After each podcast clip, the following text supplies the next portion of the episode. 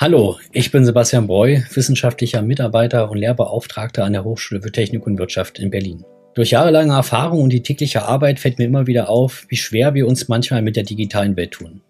In diesem Podcast möchte ich mich mit Menschen austauschen, die bei ihrer Arbeit viel mit den Themen Datenschutz oder IT-Sicherheit zu tun haben, um mit gemeinsamer Expertise den Zuhörerinnen und Zuhörern die Cybersicherheit näher zu bringen. Wo sind die wirklichen Baustellen? Wie sicher sind wir und was können wir für mehr IT-Sicherheit tun? Was für Gefahren lauern eigentlich in dieser Cyberwelt? Und wie viele weitere Aspekte rund um die Informationssicherheit können wir besprechen? Vergessen Sie nicht, dieser Show auf Spotify, iTunes und Co. zu folgen, um keine neuen Episoden zu verpassen. Ich wünsche Ihnen nun viel Spaß mit dem Podcast. Willkommen zu unserem heutigen Podcast zum Thema DDoS-Attacken in Zeiten einer Pandemie. Für wen DDoS kein Begriff ist, hier nochmal eine kurze Auffrischung.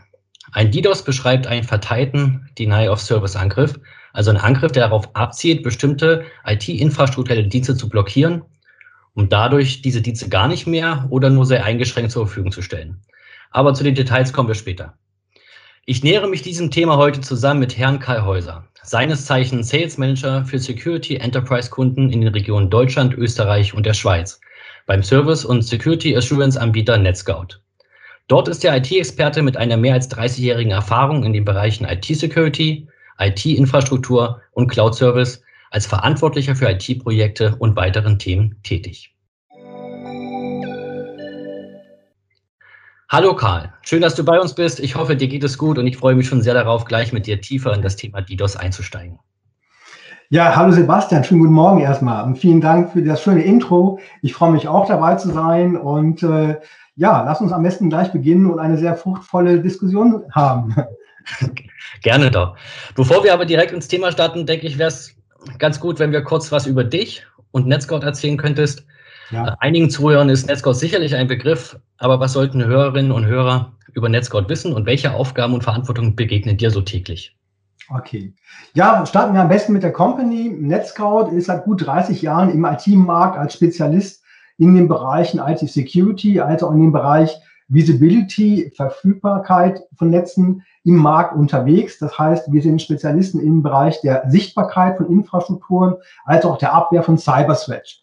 Ähm, Netscode selber wurde gegründet eigentlich aus einem Forschungsprojekt heraus. Das heißt, unsere Aufgabe initial war es, äh, kein geringes Netz als das Internet zu analysieren und auf Schwachstellen zu analysieren, auszuwerten und auf die Dienstgüte, die Qualität dieses Netzes äh, zu erarbeiten. Gleichermaßen gab es nochmal einen Fokus, der wurde dann gesetzt von dem amerikanischen Verteidigungsministerium als ein Forschungsprojekt. Und da kam dann letztendlich das tiefe DDoS-Know-how her, weil wir genau dort äh, haben tief, tief hineinschauen dürfen in die Unwelten äh, des Darknets, in die Unwelten des Internets und all die kompletten Cyberthreats, die dort einhergehen. Das ist so ein bisschen die Historie. Und was uns täglich begegnet, ist äh, sehr einfach formuliert. Uns begegnen täglich Unternehmen jeglicher Couleur. Das sind dann Wirtschaftsunternehmen, das sind aber auch gleichermaßen öffentliche Einrichtungen, Behörden, die am Ende des Tages täglich damit zu tun haben, dass sie mehr oder weniger sichtbar oder auch unsichtbar oder sehr signifikant die Auswirkungen von DDoS-Angriffen, von Cyberattacken spüren und sich dann letztendlich natürlich hilfesuchend an uns oder an Partner wenden und wo wir dann letztendlich für diese Unternehmen idealerweise hoffentlich einen bestmöglichen Schutz für ihre Umgebung designen und aufbauen. Das Internet zu schützen, das klingt auf jeden Fall nach einer sehr spannenden und auch allumfassenden Aufgabe. Ähm, in der Einleitung bin ich ja ganz kurz drauf eingegangen, kommen wir zum, zum Thema des Podcasts zurück. Ähm, aber könntest du, du als Experte, ähm, noch mal kurz ein bisschen erläutern, was so ein DDoS-Angriff eigentlich ist und wie dieser typischerweise so abläuft? Also nur ein, du hast schon mal ein sehr gutes Intro gemacht dazu. Du hast gesagt, DDoS oder Denial, Distributed Denial of Service dient dazu, letztendlich Zielsysteme, also öffentlich erreichbare Systeme, das können Internetserver sein, aber auch Services, die über das Internet genutzt werden, Stichwort VPN-Konzentratoren, Remote Access, diese unter Last zu setzen, zu kompromittieren, sodass sie dann entweder äh, eingeschränkt verfügbar sind oder gar nicht mehr verfügbar sind. Das ist so das Kernthema von DDoS, also eigentlich eine relativ strukturierte, einfache Technologie im ersten Augenmerk, wenn man tiefer hineinschaut, ist es nicht mehr ganz so einfach und doch sehr komplex das Thema. Aber es ist so die Intention, genau die Überlast herbeizuführen von entsprechenden Systemen, die man idealerweise öffentlich nutzt. Das ist das Kernthema. Wie funktionieren DDoS-Angriffe in der Praxis? Ähm, dazu muss man verstehen, DDoS-Angriffe kommen nicht überraschend. Viele Kunden denken tatsächlich, wenn sie dann von einem DDoS-Angriff betroffen sind oder einen kombinierten DDoS-Angriff, der mit einer Erpressungs-Lösegeldforderung einhergeht, glauben viele, dass dieser Angriff überraschend kam. Dem ist natürlich nicht so. DDoS-Angreifer kommen in Wellen. DDoS-Angreifer sind sehr gut ausgebildet ja. und starten im Grunde genommen damit, dass sie erstmal kleine DDoS-Angriffe sehr gezielt auf die jeweilige Infrastruktur des potenziellen Opfers schicken, dort mehr oder weniger nach Schwachstellen suchen, also sogenannte Vulnerabilities suchen, im Regelfall auch fündig werden, weil ansonsten hätten sie keine Chance auf eine erfolgreiche DDoS-Attacke. Aber das sind so Dinge, die passieren einfach erstmal in kleinen Wellen, sehr häufig unter dem Radar der Security-Administratoren, weil es kommt das perfide, DDoS-Angriffe in der heutigen Zeit sind A, sehr kurz. Wir reden über ein Mittelmaß von fünf bis zehn Minuten eines Angriffs. Und das ist wahnsinnig schwierig, das für einen IT-Administrator überhaupt wahrzunehmen, wenn als Beispiel eine Firewall auf einmal eine Last von, sag ich mal, regulär 20 Prozent auf 40 Prozent hochschnellt für fünf Minuten und danach wieder in das normale Verhältnis zurückgeht. Wie soll ich das letztendlich zum einen bemerken? Und wenn ich es bemerkt habe, wie soll ich es dann letztendlich der Forensik versuchen zu analysieren, was da passiert ist? Also sehr, sehr schwierig. Ja. Das andere ist, der Angreifer ist perfekt ausgebildet. Er hat alle Zeit der Welt, sich vorzubereiten, tut das auch im Regelfalle und wird so lange suchen, bis er genau die Schwachstellen gefunden hat, die er für einen, sag ich mal, signifikant in der Auswirkung äh, DDoS-Angriff nutzen kann und ausführen wird. Ja, und das Ergebnis ist dann, dass mein Netflix-Abend gelaufen ist. Und ich. Das, ich das dann nicht mehr gucke. Ähm, das Thema ist ja heute ähm, DDoS in Zeiten ähm, einer Pandemie. Und im Zeitraum der Covid-19-Pandemie kam es ja weltweit auch zu verstärkten Angriffen gegen Einrichtungen und Institutionen. Das habe ich auch gerade eurem Bedrohungsbericht, den ich ge äh, gelesen habe, ähm, habe ich das entnommen, dass auch dieses Jahr oder das Jahr 2020, worüber der handelt, ähm, viel mehr Angriffe stattfanden als in den davorigen. Ähm, situationsbedingt muss natürlich die Digitalisierung ja irgendwie nach vorne gehen, ähm, weil wir halt alle aus dem Homeoffice heraus arbeiten. Ähm, und natürlich ist das ein gefundenes Fressen für Cyberkriminelle. Aber wo siehst du die, da, die Ursache, dass gerade in solchen Zeiten zu so vielen DDoS-Angriffen kommen kann? Also hast du da Ideen, ähm, warum quasi dann Cyberkriminelle sich jetzt genau jetzt darauf stürzen? Ähm, also zum einen, es ist ein, ein, langer Trend. Also wir sehen natürlich seit Jahren, wir, wir sind seit über 20 Jahren in der Sichtbarkeit von DDoS-Angriffen. Wir sehen natürlich einen steten Anstieg, wobei es natürlich sogenannte Peaks gibt. Also Momentum oder Events, die dazu führen, dass das signifikant ansteigt. Wir haben wirklich gemessen einen Anstieg von über 15 Prozent in dem Jahr 2019 auf 2020, das sicherlich Corona, Covid geschuldet ist. Dieser Wachstum ist letztendlich von den Werten her, wir waren bei 8,5 Millionen Angriffen, was schon eine immense Anzahl von Angriffen ist, sind wir auf über 10 Millionen Angriffe in 2020 gekommen die messbar waren und sichtbar waren. Das heißt, das ist nicht nur diese 15 Prozent, wir reden über 1,5 Millionen mehr Angriffe, was eine horrende Zahl ist. Ja. Das heißt, man kann auch provokant sagen, jedes trifft jeden. Ähm, es ist nur die Frage, wann er dann angegriffen wird. Ähm, das muss man vielleicht auch mal so sehr deutlich sagen. Ja. Warum jetzt gerade Corona? Was war da mit einem Momentum? Zum einen, wir haben einen stetigen Digitalisierungsprozess. Das heißt, immer mehr Offerings, sei es jetzt von öffentlichen Einrichtungen, man beantragt seinen Führerschein online, man beantragt die Verlängerung des Personalausweises online, man macht Online-Banking, egal was, ich kaufe online. Ähm, also all diese Dinge sind letztendlich online, Internet, digitale Services, die ich konsumiere als Kunde, als Unternehmen, die ich aber gleichermaßen auch als Unternehmen natürlich anbiete. Das ist das eine. Corona hat dazu geführt, dass unglaublich viele Mitarbeiter, du hast es angesprochen, ins Homeoffice gegangen sind. Das heißt, es wurden sehr, sehr viele VPN-Verbindungen äh, ähm, etabliert. Das heißt, Remote Access ist ein richtiger Boom gewesen. Das nächste war natürlich, wir sprechen gerade auch über ein Videokonferenzsystem. Das heißt, es wurden sehr stark Videokonferenzsysteme, Zoom, WebEx, Teams etc. beansprucht, Skype etc. im privaten Umfeld. Also auch da ein richtiger Boom, der hinzugekommen ist. Äh, viele der Services wurden letztendlich dann auch am Ende des Tages auch über internetfähige Systeme wie digitale Fernseher etc. konsumiert. Netflix und Co. lassen grüßen. Ähm, das heißt, unter anderem der Onlinehandel natürlich genauso. Wir waren lange äh, daran äh, oder sind verzweifelt, dass wir bestimmte Dinge nicht mehr in den Warenhäusern kaufen konnten. Also haben wir online bestellt.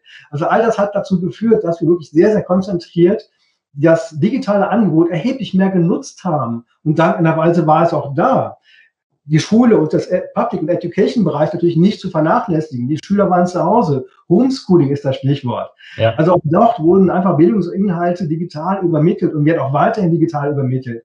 Also es gab signifikante Wellen und Anstiege in dem, was konsumiert worden ist im Volumen. Und das ist natürlich ein, ein fantastisches Einfalltor, um letztendlich doch sehr schnell äh, auf Security Threats äh, auszuüben, weil natürlich dieser signifikante Wachstum nicht einhergegangen ist mit der gleichartigen Wachstum der Security-Infrastruktur. Die konnte nicht so schnell wachsen wie das, was wir letztendlich umgesetzt haben. Und das führt natürlich dazu, dass Angreifer nicht nur jeder, sondern auch andere Angriffe massiv zugenommen haben. Aber das ist sicherlich einer der absoluten Gründe dazu. Und dieser Trend hält übrigens noch an. Wir sind bei 10 Millionen letztes Jahr gewesen. Dieses Jahr sehen wir in den Messungen einen ungefähr ein Volumen von circa 11 Millionen am Ende des Jahres herauskommen. Das ist nicht mehr ein so eklatanter Sprung, aber die Zahl ist trotzdem komplett erschreckend, weil es ist ein sogenanntes New Normal. Also wir haben jetzt endlich einen Wert erreicht, der vor zwei Jahren noch einen Peak darstellte, der jetzt das, den normalen Wert schon darstellt oder den sogar überschreitet. Ja, wo du gerade das äh, Stichwort Trend ähm, ansprichst, ähm, nach unserem ersten Gespräch, was wir geführt haben vor ein paar Wochen, ähm, um uns kennenzulernen, ähm, habe ich mich auch gleich über eure Seite Horizons hergemacht, die ich ja. total spannend fand. Ähm, da sieht man ja DDoS-Angriffe in Echtzeit und das weltweit. Das, ähm, das habe ich richtig interpretiert aus der Seite, ja, wenn ich das so richtig sehe. Ja. also ich finde das, find das, wahnsinnig interessant und ich werde das auf jeden Fall auch äh, nutzen. Das ist richtig spannend, ähm, sich anzugucken. Da war, hat sich bei mir ein bisschen die Frage gestellt, wenn man so eine Seite aufsetzen will, kann man das ja nicht einfach als ähm, kleiner Hobby-ITler im Keller machen. Womit habt ihr das umgesetzt? Also was und welche Vision, Ziel verfolgt ihr damit überhaupt? Also ist es rein informativ gesehen oder wollt ihr damit quasi, nutzt ihr das auch selber für eure eigenen ähm, Arbeitsschritte, die ihr so habt? Es ist eine Kombination. Also zum einen, diese CyberSet Horizon oder Horizon abgekürzt, ist tatsächlich eine Echtzeitsicht auf das, was gerade just im Moment an DDoS-Aktivitäten weltweit stattfindet. Grafisch aufbereitet, aber natürlich auch mit vielen Filtermöglichkeiten. Ich kann also auch auf Länder eingrenzen. Ich kann entsprechende Filterwerte setzen. Wer sind die Targets? Wer sind die, sage ich mal, die Sources etc. Also alles kann ich sehr granular einstellen. Die Frage stellt sich natürlich, wie kommen wir an diese Informationen? Sind das jetzt animierte Grafiken, die einfach schön aussehen? Oder hat das letztendlich ein Fundament, was belastbar ist? Ja. Und natürlich hat das ein Fundament, was belastbar ist, weil wir haben letztendlich das Privileg oder das Glück, dass unsere Technologien, die wir im DDoS-Bereich einsetzen, von über 480 Tier One Service Providern, also den führenden Internet Service Providern eingesetzt wird. Und die liefern uns dankenderweise den jeweiligen landeskonformen Gesetzen folgend Metadaten anonymisiert, aber zumindest sind die Verkehrsdatenströme sehr, sehr klar erkennbar für uns.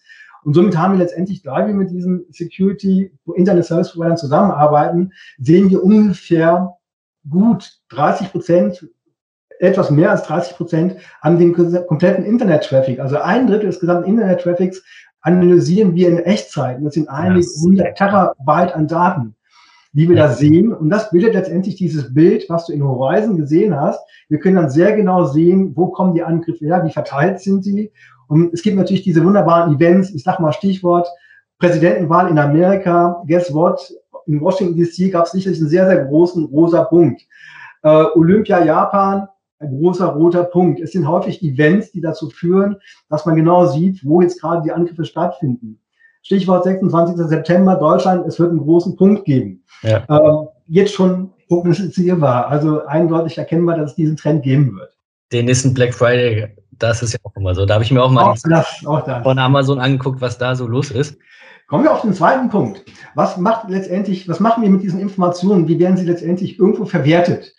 Ähm, wir als Netzcode selber sehen zum einen ja diese Daten, die wir von den Providern anonymisiert bekommen, sprich diese gigantischen Datenmengen. Gleichermaßen haben wir eigene Honeynetze draußen im Internet platziert. Honeynetze sind einfach Systeme, die sind öffentlich erreichbar, bewusst ausgelegt, ungeschützt, damit Angreifer sich diese gerne aneignen und dort ihre Angreife testen. Wir lernen sehr viel über die Angriffsmethodik dabei natürlich. Und gleichermaßen betreiben wir auch noch eigene Scanner, die wir im Internet einsetzen, aber auch im Darknet einsetzen, um letztendlich zu verstehen, wo bilden sich jetzt gerade Angriffskulturen Angriffswellen, wer, ja. wer verbindet sich gerade, was sind die neuesten Trends etc. Das lernt man letztendlich sehr genau, wenn man tief hineinschaut. Und all diese Informationen führen wir zusammen in ein sogenanntes Atlas-System, das ist ein Threat-Level-Analyse-System, was wir dort haben. Dort werten wir diese Informationen aus und bilden anhand dieser Informationen letztendlich sogenannte Countermeasures, also ich sag mal Signaturen, Informationen, Feeds, die wir unsere Systeme propagieren, die mit diesen Informationen letztendlich unsere Schutzsysteme ich sag mal, updaten und so, dass diese letztendlich immer stets auf dem aktuellsten Stand sind und genau wissen, was passiert just im Moment, was passiert im Trending etc., um letztendlich natürlich doch den bestmöglichen Schutz aufzubauen. Das heißt, das eine ist, ich habe die Sicht und das andere ist, ich habe die Reaktion proaktiv natürlich immer. Ähm, ja, also wie gesagt, spannende, Seite, äh, spannende Seite wirklich. Ähm, wir packen das auf jeden Fall mit in die, äh, in, die, in die Anleitung des Podcasts, sodass sich auch die, alle Zuhörerinnen und Zuhörer sich das gerne mal anschauen können. Ähm, ich werde mit dir auch noch weiter in meinen Favoriten lassen, dass ich da regelmäßig reingucke auf die Seite. Ähm, Gerne. Wo wir gerade über die ganzen, wir haben das ganze Thema DDoS ja im Sinn und was ich mir immer, also welche Frage ich mir bei diesen Sachen immer stelle, ist, wie kommt man dazu, überhaupt so einen DDoS-Angriff zu machen? Also was würdest du sagen, was so die typischen Motive von Cyberkriminellen sind, speziell im DDoS-Bereich? Ähm, wollen die einfach nur Chaos stiften oder möchten die gerne ähm, Leute damit erpressen etc.? Wir hatten ja auch kurz im Vorgespräch äh, den durchschnittlichen Wert der Einnahmen jetzt äh, mal kurz angesprochen. Ja. Was kannst du da als Experte zu sagen? Also DDoS ist erstmal ein sehr, sehr, sehr interessantes Tool für Angreifer, um letztendlich irgendwo Schaden anzurichten. Jetzt muss man sich ein bisschen die Motive genauer anschauen. Es gibt verschiedene Motive in der Ausprägung. Das eine ist, muss man einfach zu, zu formulieren, es ist der Spieltrieb. Das heißt, Leute, die in der Lage sind, es zu tun, machen es, weil sie in der Lage sind, es zu tun. Es gibt die sogenannten Script-Kiddies, die einfach aus purer Langeweile, obwohl sie sehr gutes technisches Know-how haben, letztendlich sagen, okay, ich mache jetzt mal einen DDoS-Angriff. Es gibt sehr berühmte Beispiele. Ich sage jetzt einfach mal, recherchiere mal Februar 2020, Angriff auf, ein, auf eine Finanzeinrichtung in Deutschland. Ähm, wird man sehr schnell fündig werden. Das waren Script-Kiddies. Und auf die Frage hin in dem Chatverlauf, warum sie es denn machen, haben sie einfach nur gesagt, weil wir es können. Mhm. Das heißt, es sind die Script-Kiddies zum einen. Das ist aber ein sehr, sehr geringer Anteil. Das andere ist natürlich, es gibt darum Sabotage. Das kann Wirtschaftssabotage sein, das kann politische Sabotage sein. Das heißt, wenn ich nicht möchte, dass vielleicht irgendwo ein Wahlserver ausgezählt wird, setze ich den so lange unter Last, bis er halt nicht mehr da ist. Oder ich, oder ein, ein, ein Marktbegleiter möchte ein tolles Produkt launchen. Ich möchte das am Ende des Tages nicht, möchte das verhindern, kompromittiere ich vielleicht die Webserver, wo diese Services propagiert werden. Also Sabotage ist immer ein ganz klares Thema. Ja. Und etwas, was wir in der heutigen Zeit massiv sehen, ähm, DDoS oder Cyberthreats an sich selbst sind ein Marktwirtschaftsfaktor. Die Bitkom, der Verband der IT-Industrie in Deutschland, hat einen Bericht vor 14 Tagen veröffentlicht, wo der Schaden alleine in Deutschland im ersten Halbjahr auf 220 Milliarden Euro angesetzt wird. Das ist ein messbarer Schaden. Das heißt, die dunkle Seite der IT-Macht hat da ein ganz klares wirtschaftliches Interesse daran, Cyberspace zu nutzen, um letztendlich Gelder auch zu erpressen. Und das ist der dritte Punkt, den wir ganz klar sehen an der Motivation. DDoS an sich selbst eignet sich sehr gut, um Erpressung auszuführen. Stichwort ich drohe dir an, deine Systeme, die öffentlich erreichbar sind, unter Last zu setzen oder zu stoppen. Das heißt, sie sind dann nicht mehr erreichbar. Das heißt, du kannst dein Onlinehandel vielleicht nicht mehr tätigen oder was auch immer. Ja. Und drohe dir an, das zu tun, es sei denn, du zahlst Lösegeld. Das oder sie werden kombiniert mit sogenannten Ransomware-Attacken. Das ist dann sogenannte RDDoS oder Ransomware-DDoS, wo man einfach sagt, ich habe schon mal einen DDoS-Angriff gestartet, habe Ransomware in, das, in dein Zielsystem hineingeladen, dort drohe ich an, vielleicht Dinge zu verschlüsseln, äh, um, noch, um dem Ganzen noch Nachzug zu verleihen, schicke ich mal eine kleine DESO-Attacke und demonstriere einfach mal, dass ich mal in der Lage bin, äh, mit einem Schnitt deine VPN-Konzentratoren komplett unter Last zu setzen, dass sie nicht mehr erreichbar sind, deine Mitarbeiter sind vom Remote Access abgeschnitten etc. Also es ist eine wunderbare Kombination, die sich dann DDoS-Angreifer an, einfallen lassen. Also das heißt, es ist sehr stark wirtschaftlich getrieben, was da passiert. Und das Schlimmste eigentlich ist, DDoS ist ein Massenmarkt. DDoS ist sehr günstig für Angreifer zu kaufen. Eine DDoS-Attacke kostet heutzutage für eine Stunde zwischen 4 und 10 Dollar. Ein ganzer Tag kostet 40 Dollar äh, mit entsprechendem Volumen dabei. Das heißt, ich kann sehr, sehr schnell DDoS-Angriffe kaufen, sehr effizient. Ich kann sie mit Bitcoins bezahlen, aber auch mit PayPal. es ist, äh, der Markt ist einfach vorhanden. Ähm, wenn Angreifer wissen, dass, das Schutz, dass der, Angre der Anzugreifende geschützt ist, vielleicht über einen Cloud-Service, kosten die Angriffe ungefähr Faktor drei bis Faktor vier mehr. Also am Ende des Tages gebe ich 100 Dollar aus und habe die Möglichkeit, ein Target, ein Opfer anzugreifen, wissen nicht, dass er eigentlich sich vermeintlich geschützt fühlt. Ähm, also es ist einfach sehr, sehr spannend und diese Kette hört nicht auf. Es wird ja mehr werden. Ja. Es ist ganz klar erkennbar, es kommen mehr Devices, Stichwort IoT, also Produktion äh, von Wirtschaftsunternehmen, Auto, Auto als Beispiel, Automotive, gleichermaßen der vernetzte Kühlschrank zu Hause, der vernetzte Fernseher, die Überwachungskamera, das Set-Top-Box, die da irgendwo steht und die ich per Sprache steuere. Es wird immer mehr an vernetzten Geräten geben, was natürlich ein hervorragendes Werkzeug ist, um DDoS zu starten. Ja, jetzt wo du gerade das Thema angesprochen hast, dass es relativ günstig ist, äh, diese Dinge zu kaufen, werden sich ja. wahrscheinlich auch einige äh, Zuhörerinnen und Zuhörer fragen, ähm, wie kann denn jemand sowas günstig anbieten? Also ähm, wie kann man denn die Ressourcen zusammenstellen oder wie quasi funktioniert das, dass ich quasi sowas jemanden anbieten kann? Da muss mhm. ich ja gewisse Vorarbeiten geleistet haben dazu. Ähm, mhm. Fällt da sofort ein so Stich, äh, Stichwort äh, Botnetze, ja, ja. diese Sachen genutzt werden. Ähm, ja, und habt ihr, da habt ihr sicherlich auch einen Anstieg ähm, mitbekommen, oder? Dass auch diese Angebote äh, mehr werden dass quasi so auch Marktwirtschaft darin herrscht, deswegen wird es immer günstiger. Ja, natürlich. Also du hast es am Anfang auch erwähnt, was ist DDoS? DDoS ist der Distributed, also der verteilte DDoS-Angriff. Was man ja auch an diesen Horizon sehr schön sehen kann, man sieht, das Target ist als Beispiel Deutschland oder Schweiz oder irgendein zentrales Land oder ein, ein Ort und sieht, dass diese Angriffe weltweit stattfinden. Also wie kann das passieren, dass weltweit aus Neuseeland oder aus Japan oder aus Südamerika Angriffe nach Deutschland gezielt stattfinden?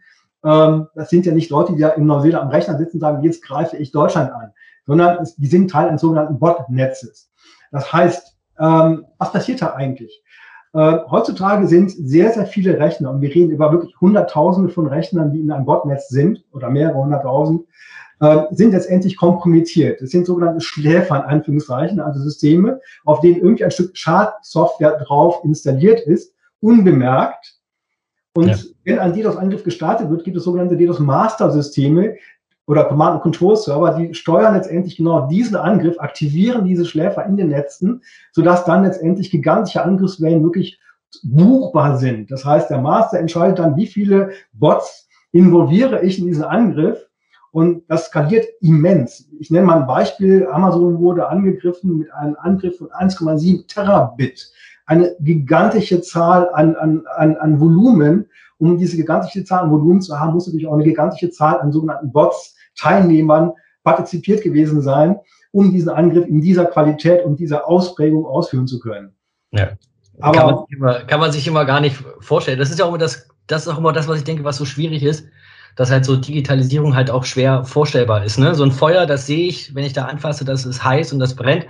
Und ähm, die kleinen Bits und Bytes, die durch die Rechner und die Netze fließen, die kann man leider nicht sehen. Deswegen fand ich eure Seite halt auch sehr gut, nochmal um darauf zurückzukommen. Ähm, das ist ein bisschen was zum Anfassen. Ne? Da kann ich das visualisieren. Ähm, ja, also alles total ähm, spannend. Wir haben jetzt also gehört, ähm, was DDoS ist, ähm, welche Angriffe es gibt, ähm, wie die typischen Motive sind, etc.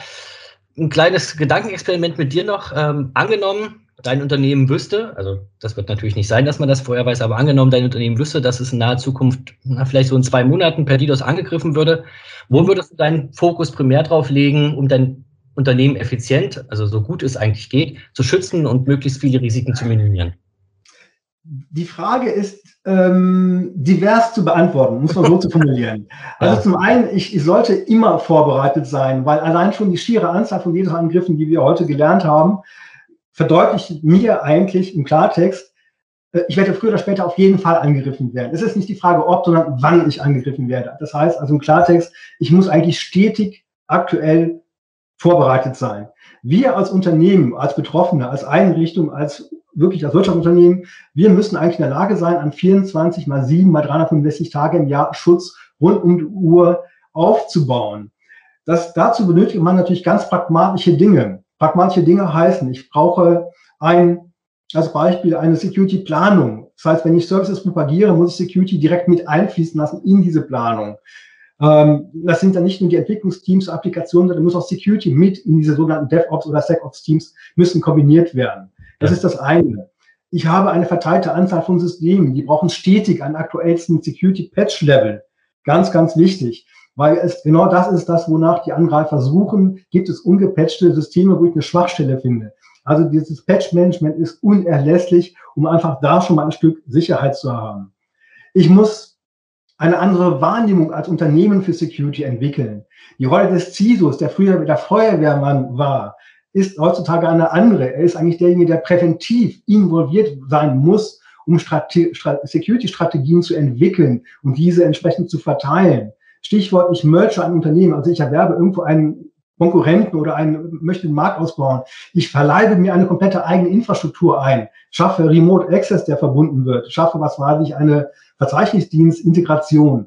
Ähm, habe ich das security-mäßig mit abgedeckt als Beispiel? Also ich muss sehr viel nachdenken, wenn ich derartige Dinge tue und das muss Schritt in Schritt Hand in Hand gehen. Das sind so Dinge, die ganz, ganz wichtig sind. Ganz wichtiges Thema gleichermaßen IT-Security-Überwachung. Das heißt Pentest. Ich muss meine eigenen Systeme selber, aber idealerweise auch von neutralen Dritten auf Schwachstellen prüfen lassen. Und das zügig. Security ist nichts Statisches. Security ist sehr, sehr dynamisch. Also bedarf es auch einer dynamischen Überwachung dieser Security-Umgebung, die ich vermeintlich statisch aufgebaut habe. Also ich genau. muss letztendlich halt immer sehr genau hinschauen. Ja. Das sind erstmal so ganz pragmatische Dinge, die einfach so äh, im Hintergrund sind, die ich einfach wissen muss. Meine eigene Geschäftsstrategie, habe ich private eigene Datacenter oder unkombiniert Cloud-Services, die ich konsumiere? Wie sichere ich die Übergänge zum Beispiel ab, etc. Also ist ganz, ganz viel, was ich dort erstmal einfließen lassen muss. Um auf LEDAS zurückzukommen, muss man natürlich ganz klar sagen, habe ich einen Lederschutz? Wie ist er ausgeprägt? Schütze ich nur in Anführungszeichen aus dem Cloud-Service heraus? Dazu müsste ich vielleicht noch mal ganz kurz einen Schritt zurückgehen und mal kurz erklären, wie sind heutzutage DDoS-Angriffe aufgebaut? Ähm, wir sehen diese großen volumetrischen Angriffe, wie eben erwähnt, Amazon 1,7 Terabit und so weiter. Die mhm. großen Bots, ähm, das ist ein Teil. Die machen allerdings nur ungefähr 42 Prozent sämtlicher Angriffe aus. Die restlichen 58 Prozent der DDoS-Angriffe, die wir heutzutage sehen, sind Angriffe, die sogenannte State Exhaustion Angriffe, also Angriffe, die auf eine eigene Security-Infrastruktur zum Beispiel hinziehen und abziehen. Das heißt, dort werden Firewalls kompromittiert unter Last gesetzt, VPN-Konzentratoren, Load Balancer etc.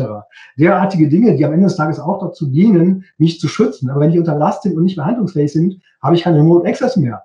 Und ja. natürlich letztendlich auch die Applikationen werden entsprechend angegriffen.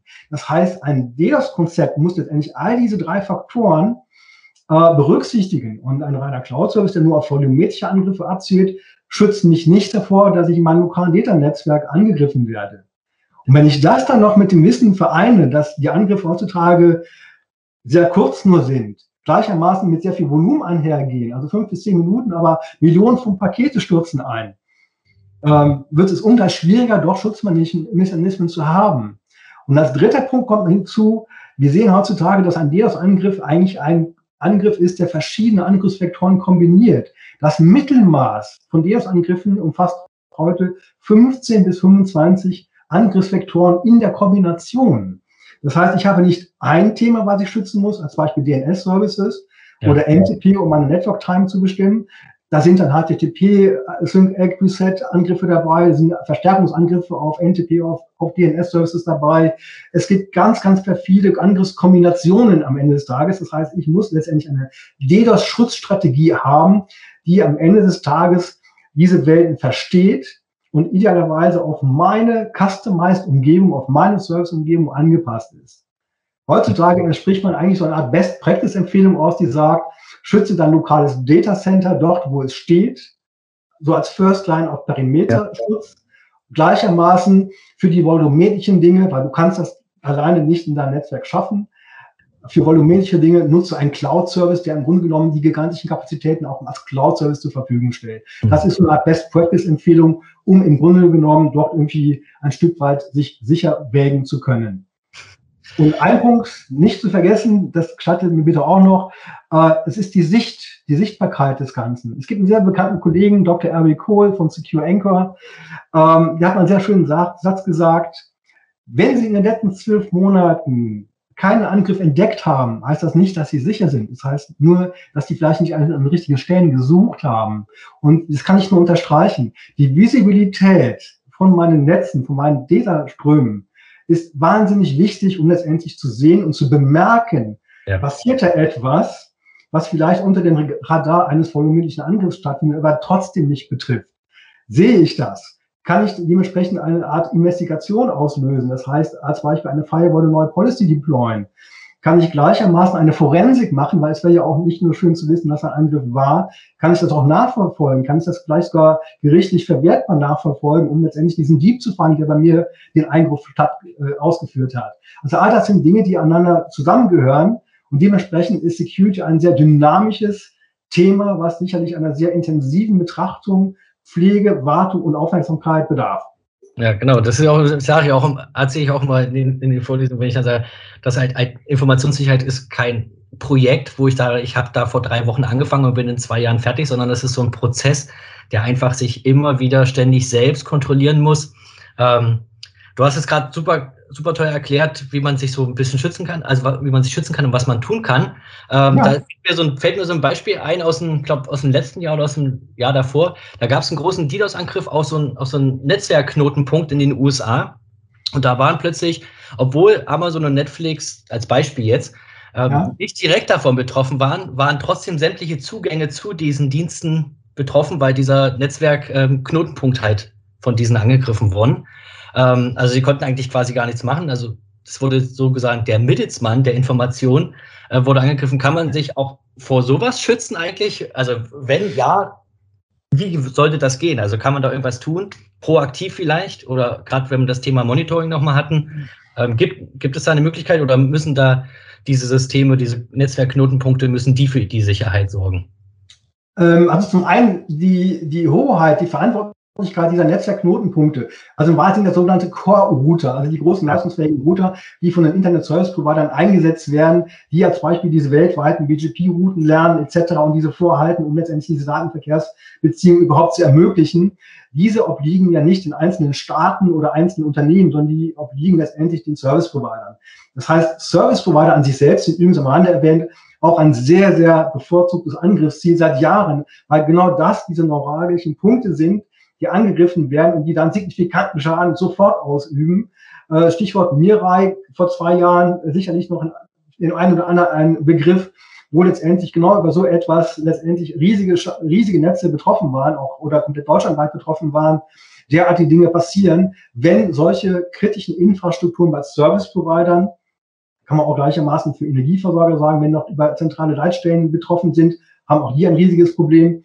Das heißt, das aber obliegt letztendlich A, diesen Providern dieser Infrastrukturen, aber idealerweise müssen auch die natürlich letztendlich eine sehr hohe Sichtbarkeit dessen haben, was dort passiert. Auch die brauchen gehärtete Router als Beispiel mit einem entsprechend stabilen Betriebssystem. Auch die müssen sich pentesten lassen. Und ja. auch dort ist idealerweise ein sogenannter DDoS Squadron-Schutz vorgeschaltet, damit am Ende des Tages letztendlich dort Mechanismen greifen, die nicht nur dazu führen, dass ich jetzt einmal dieses Router-Interface herunterfahre, um einen Traffic komplett zu unterbinden, weil da unterbinde ich auch validen Traffic, sondern ich muss letztendlich schauen, kann ich diesen Traffic qualifizieren, kann ich unterscheiden, was ist valider Traffic, was ist Schad-Traffic. Wenn ich das kann, kann ich diese Mechanismen natürlich aufbauen und letztendlich dafür Sorge tragen, dass ich genau derartige Dinge verhindere. Das heißt, wir haben hier gleichermaßen eine verteilte Aufgabenstellung. Einmal als Privatkunde, als Unternehmen brauche ich einen eigenen Schutz, der obliegt meiner Verantwortlichkeit. Gleichermaßen vertraue ich darauf, hoffentlich, dass die großen Service Provider, deren Dienste, deren Plattform ich nutze, dass die gleichermaßen ihren Schutz ebenfalls aufbauen. Ja. Aber am Ende des Tages ist es wichtig, wenn ich auch diese Services nutze, dass ich auch ein Stück weit da hineinschaue, Stichwort Cloud-Konsumierung.